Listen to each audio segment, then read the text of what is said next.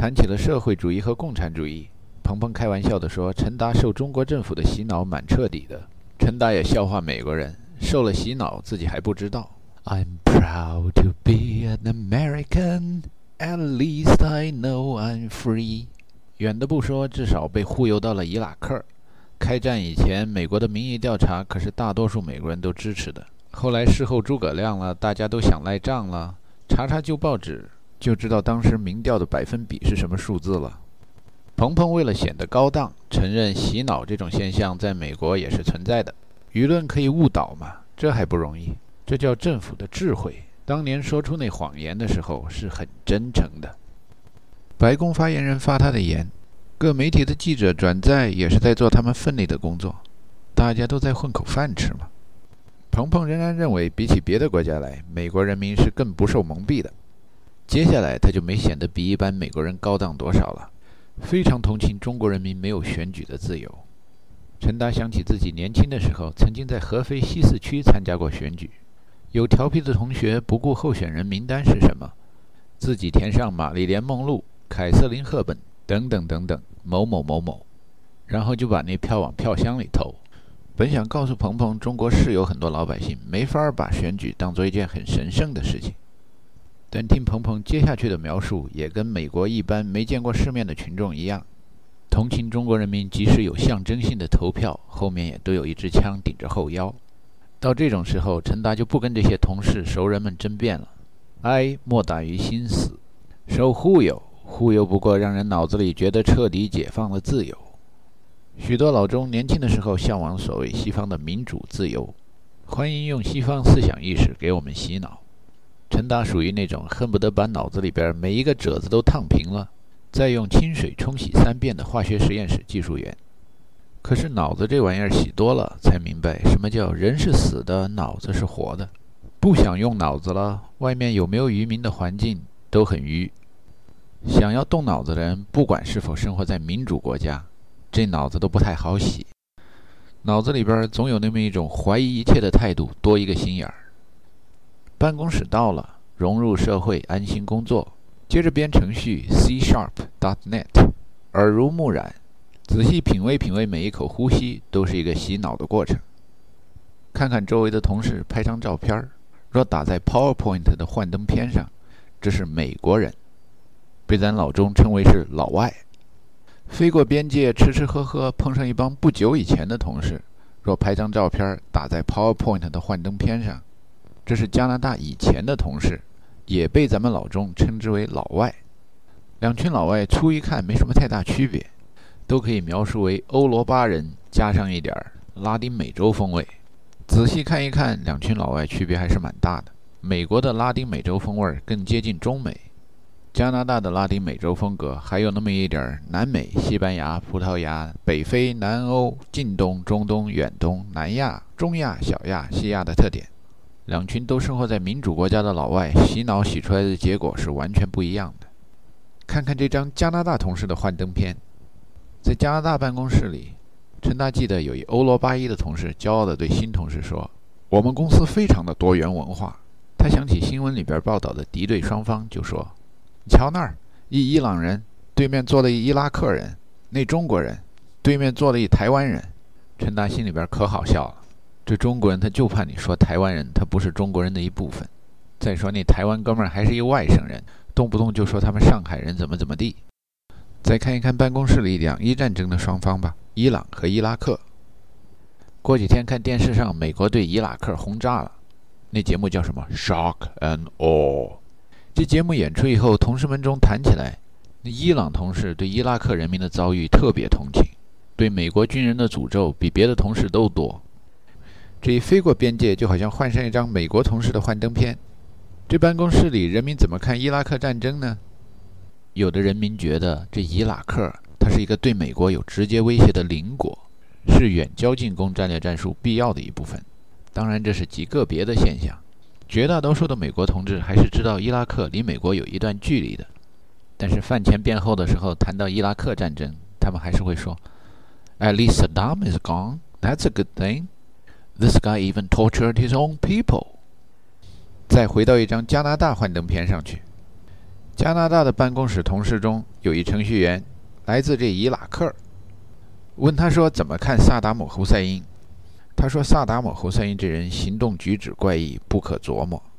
但是他是早就该死了，这还不错。陈达把脑子里边两张幻灯片一比较，这美国人民跟伊拉克人民在看待萨达姆侯赛因的问题上还有那么一点共同点。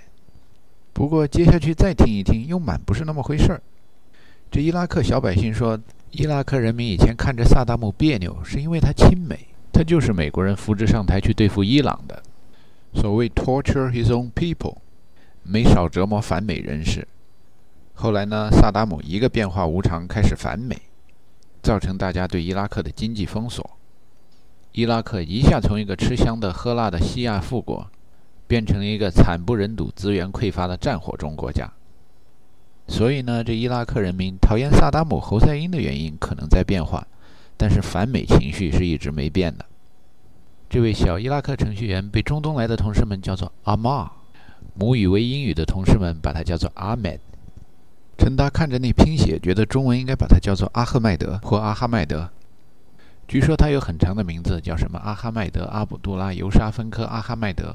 吃午饭的时候，有的同事喜欢玩文化修养，问他是逊尼派还是什叶派。他说：“我就烦人问我这个啊！在我离开伊拉克以前，我从来没觉得这有什么区别。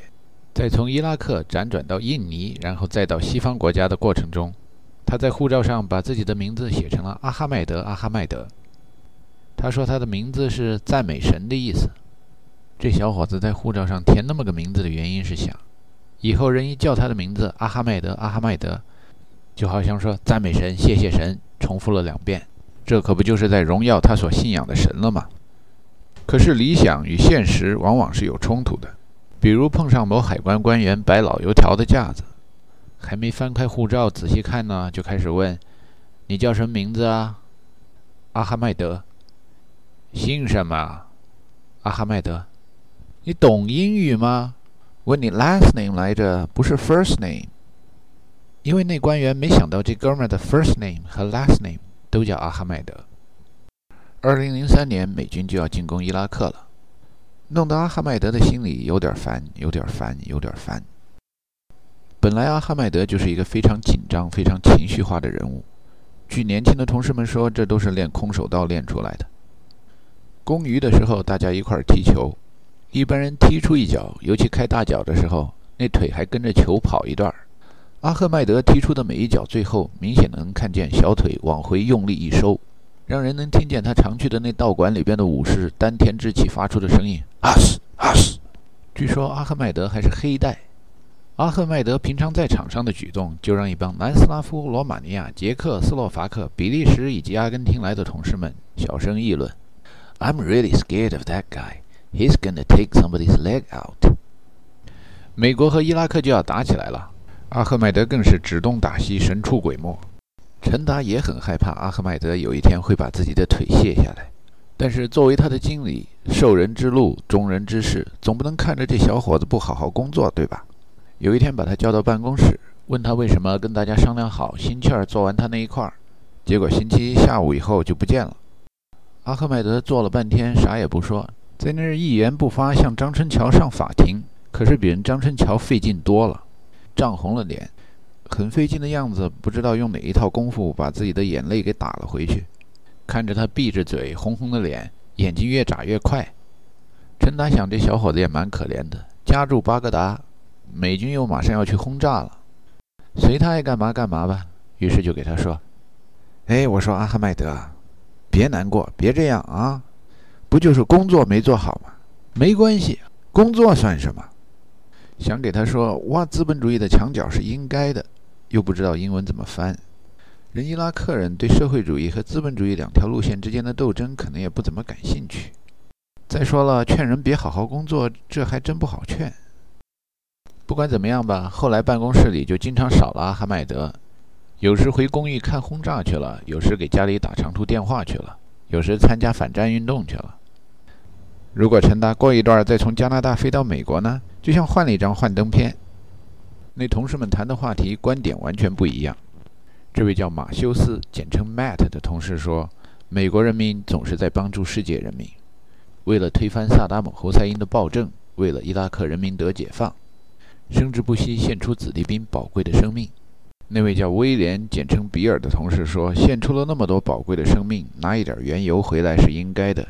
有付出就有得到，天经地义啊。”很快又一段工作做完了，从美国飞回加拿大，在温哥华机场打个的，很有可能那的哥看着非常的巴基斯坦，跟那巴基斯坦哥们儿聊天，听他评论着收音机里的新闻。新闻里放着美国军方发言人谴责伊拉克恐怖分子是胆小鬼、懦夫的讲话。那的哥说：“一个坐在直升飞机里，手里握着机关枪；一个站在地上，赤手空拳，身上背着炸药。到底谁是懦夫啊？”陈达心里边想：这敌情怎么都让我碰上了？五角大楼的决策者怎么也不微服私访一下？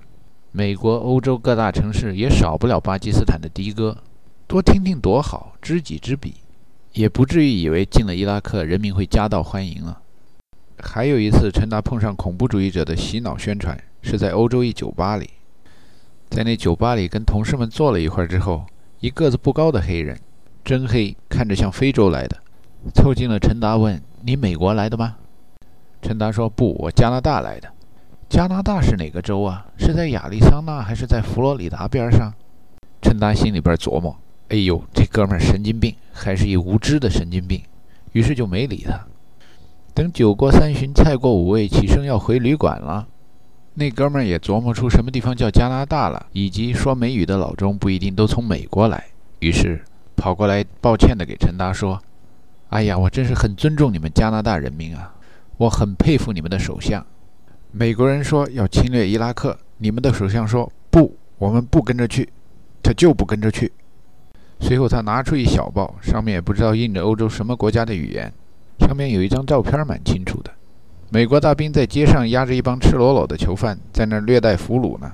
这位老黑哥们儿气愤地说：“看看看看，抓俘虏就抓俘虏呗，干嘛要让人在大街上裸着？”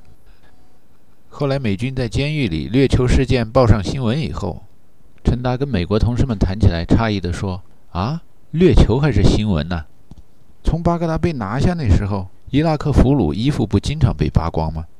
这美国同事们都不知道。”听到陈达说到瑞典小酒馆里的一幕，有的同事说欧洲国家充满了 liberal sissy，另一些同事说陈达可能碰上了基地组织的宣传工具，又被洗脑了。陈达心里想：这个倒霉呀，怎么洗脑这种事儿老让我碰上呢？奶奶的！再飞进一张美国的幻灯片，跟同事们一块儿去看橄榄球赛。比赛以前，在体育场的某号进口，有要选国会议员的哥们儿。在门前见面就跟人握手，热情地问候每一个人。I'm Steve, how you doing？让人感到民主非常的和蔼可亲，温暖人心。有的棒球、橄榄球爱好者的同事问陈达：“我真不明白世界上别的地方为什么不喜欢棒球、橄榄球。我相信只要我们的这些运动传到他们那儿去，他们很快就会忘掉足球了。你们怎么会那么喜欢足球啊？”陈达已经成了橄榄球和棒球爱好者，深有体会地给他们说：“打橄榄球和棒球器具太贵了。我记得上高中的时候，我们全班男同学把省下的钱凑在一块儿，只够买一个皮质的足球，还不是火车头牌的，是杂牌的。上大学以后，一问农村来的孩子，踢过球的就很少。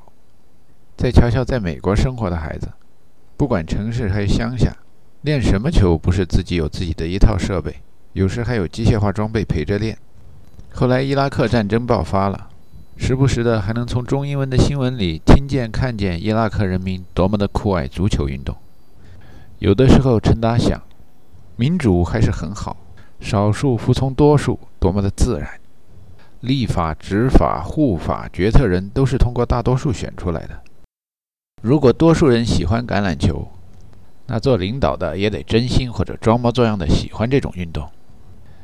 当大多数决策者都喜欢上了橄榄球，而他们又掌握着足球爱好者的生杀大权，民主就开始变味儿了。还加上这大多数民主国家的人都觉得自己没被洗过脑，站在自由、公正、客观的一边儿，完了，更糟糕了。在办公室里，一般是听不见外面打雷下雨的，有时雨太大了，那没办法，声音就传进来了。在 IT 部门的外边是收话中心，好几十个年轻的男男女女坐在那儿接电话、输订单。这里是休斯顿，美国名列前茅的肥胖城市。接电话的年轻人们属于低收入工作者，所以估计这一屋子的人平均体重可以轻易地达到两百二十磅以上。在收话中心靠近 IT 部门入口的角落，有一间小小的休息室，里边放着两台售货机，储藏着食品和饮料。休息室里有三套桌椅，墙上挂着一电视。经常被人调到某一当地新闻台。当听到外面的雷声能大到传入办公室的地步，电视屏幕上便能看见有的车辆在水里漂。看新闻的时候，陈达经常想起以前在报社工作的同事。还有一段新闻工作者的内部座右铭：“Journalism is about meeting the challenge of filling the blank space。”新闻工作者的使命是要勇于迎接填空造句的挑战。干哪一行混口饭吃都不容易。狗咬人不算新闻，人咬狗才算新闻。大雨天的要去抢拍咬狗的人，不，飘在路上的车，不管是开车还是坐直升飞机去抓拍，这都危险呢。哎呦，这下更危险，停电了，电视给打没了。